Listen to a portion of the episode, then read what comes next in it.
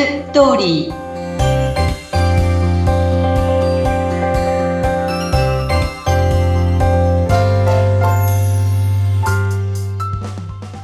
皆様こんにちは結婚相談所ライフツリーの和田光ですこんにちは、インタビュアーの山口智子です。えー毎回婚活にお役立ちの情報をいろいろとお届けしている番組ですが、今日のテーマはなかなかおっと思うテーマなんですが、和田さんから紹介してください。成婚大会後に壊れたケースワースト3ですおお、成婚大会後に壊れたケースというのもやっぱりあるわけですね。そうなんですよね。これ本当に、あのーいろんな仲人さんたちと話してても、この3つが圧倒的に多いんですね。えーこれ何ですか？でね、まあ指輪、指輪？プロポーズするでしょ？うん。その時に指輪を、あの、渡すわけですけれども、その指輪が、まあブランドか、そうでないか。皆さん聞いてる方が、はぁって思うかもしれないんですけど、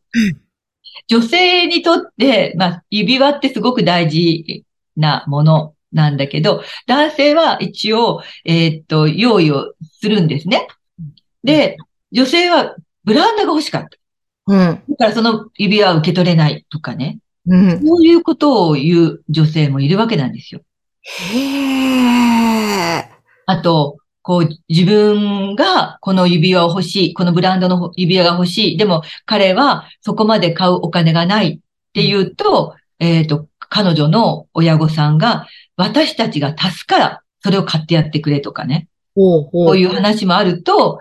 いや、こういう価値観の違う親子、ね、あの、この家庭とはうまくいかないだろうとかって言って壊れるケースもあるし、でね、最近びっくりしたのは、あの、経営者と成婚、成婚になった人がいるんですけど、その経営者の方は、すごい年収があるんだけど、彼女が指輪をハリー・ウィストンで買いたかった。うん。でも、彼はハリー・ウィストンっていう名前すら知らなかったわけですね。なるほど。うん。で、彼は、えー指輪いくらでもいいよ、一緒に探しに行こうって言って、で、彼女はハリー・ウィストンを予約してうん。行ったわけですけど、彼の中のいくらでもいいよっていう価値観と、はい彼女のハリー・ウィストンで欲しいと思ってる指輪の値段がめなめちゃくちゃ下があって、うん。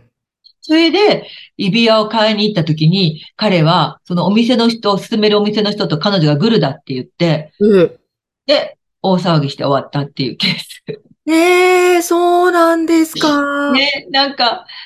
なんかこう、ええって、そこですかっていうような、本当だ、ね成婚まで行ったのに、その後の指輪で価値観の違いとかが生まれたり、分かったり。ええそうなんですよ。だああと次は結婚式ですね。あー、そっか、結婚式がいろいろこれはありますよね。結婚式もね、あの、一人娘さんで、親御さんは、もう盛大にしたかった。で豪華な衣装とか、か、あの、借りて、もう次から次へと、いろいろい、あの、ホテルもいいホテルとか、いろいろやってたわけですね。で、彼はすごく堅実なお家で、もう本当にこう、身内だけで質素にやりたかった。うん。この違いですよね。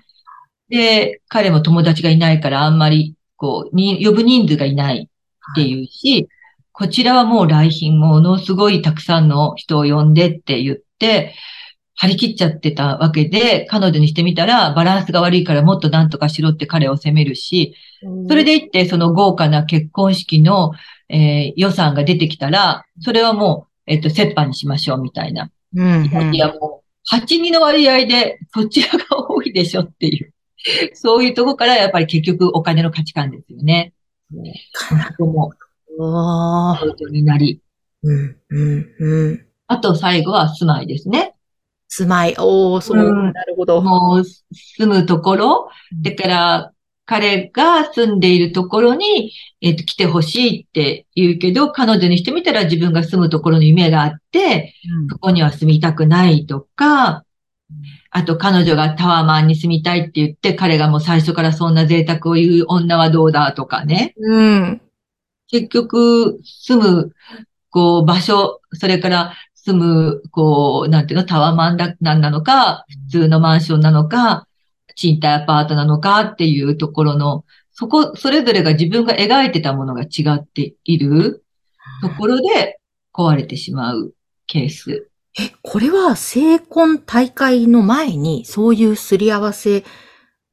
はしないんですか？おっしゃる通り、それが絶対大事なことなんですよ。うんうんそう。それが、やっぱりこう、指輪をだって、私たちは、こう、相手の相談所に、こちらが例えば女性だとしたら、あの、もう、ね、結婚が決まりそうだとしたら、こちらはもう申し訳ないけど、指輪は二人で、あの、買いに行きたいんだけど、彼女は実はブランドを、えっ、と、望んでますっていうことを話したりして、で、彼女にも彼に、指輪は、こんな指輪が欲しいんだっていうことをちゃんと話しして、で、それがブランドだったらば、えっと、大体彼の良さを聞いて、そこの中で決めようとかね、うんをするんですよね。住まいだって、もう事前にね、話ができることだからうん、それをそういうことをしないでやってしまうっていうことが問題なわけなので、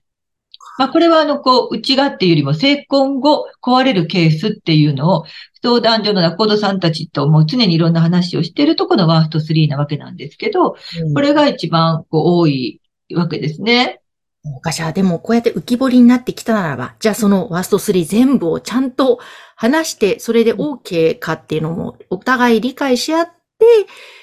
成婚に至った方がいいわけですね、絶対もう。そうそうなんです、そうなんです。最初は結婚相談所って仮交際っていうのがあって、仮交際は同時に、まあ何人の方とお付き合いしてもお見合いしてもいいっていう、まあルールがあるわけですね。で、お知り合い程度だと思って、それは自分もそうだし、相手もそうだと思ったらいいっていうことなんですけど、まあそこから一人の人に絞っていくわけですね。で、真剣交際になるときには、もう結婚を考えている相手との真剣交際だから、ここから具体的にお仕事のことだとか、住まいのことだとか、もうそういうことがこう具体的に進んでいくっていう段階になるわけなので、うん。まあ、えっ、と、指輪のことなんかももう最後の最後のところで、で、決まってくるし、成婚大会するときには、まあ結婚式の話ももうその前にちらりとね、あの、結婚の、えっと、今はこういうコロナ禍だから、写真だけ撮る人もいるし、うん。あげない人もいるし、で、中にはあげる人もいるしっていうところで、そこをこうすり合わせをしておかないと、こういう後で、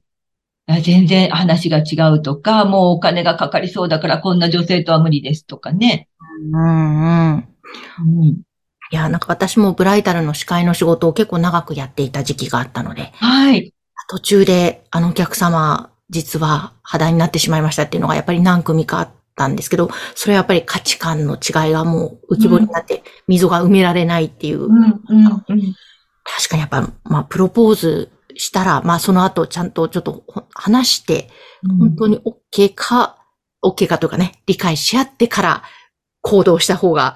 もう絶対良いですね。そうですね。なんかもったいないですよね、そこまでね。うん。早めに分かってよかったって 言われればそれまでなんですけどね。ね、確かにそうですけどね。それならばね、成婚大会前に、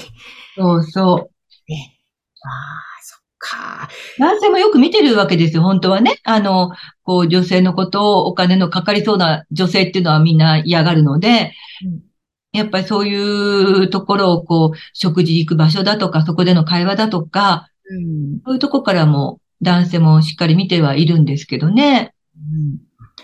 なんかね、おそらくきっとまた指輪とかになると、女性の憧れがね、あったり強い人もいますもんね、きっと。そうですねは。そうそのグルだとか言って騒いだ時はもう本当に大変でしたけどね。もうそうだったんですね。いやーでもなんか、おーっというテーマでしたけども、でもこのワースト3を知ったことでまた皆さんね、えー慎重にと言いますか、また婚活で活かしていただけるんじゃないかなと思いますので。そうですね。価値観っていうところを、うんやっぱりこうお互いに、ね、あの、大事なことだから、そこは、よくよく話し合っていくっていうことは、うん、大事ですよね。ね、ワースト3全部本当価値観に関わる、しかも重要なテーマだから、うんここでね、ちゃんと理解が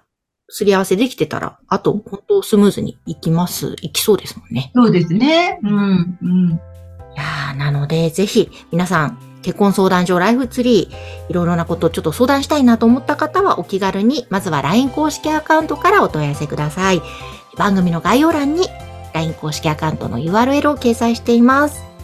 お待ちしてます。お待ちしてます。毎回、和田さん、いろんなズバッとしたテーマでありがとうございます。今日もありがとうございました。どうもありがとうございました。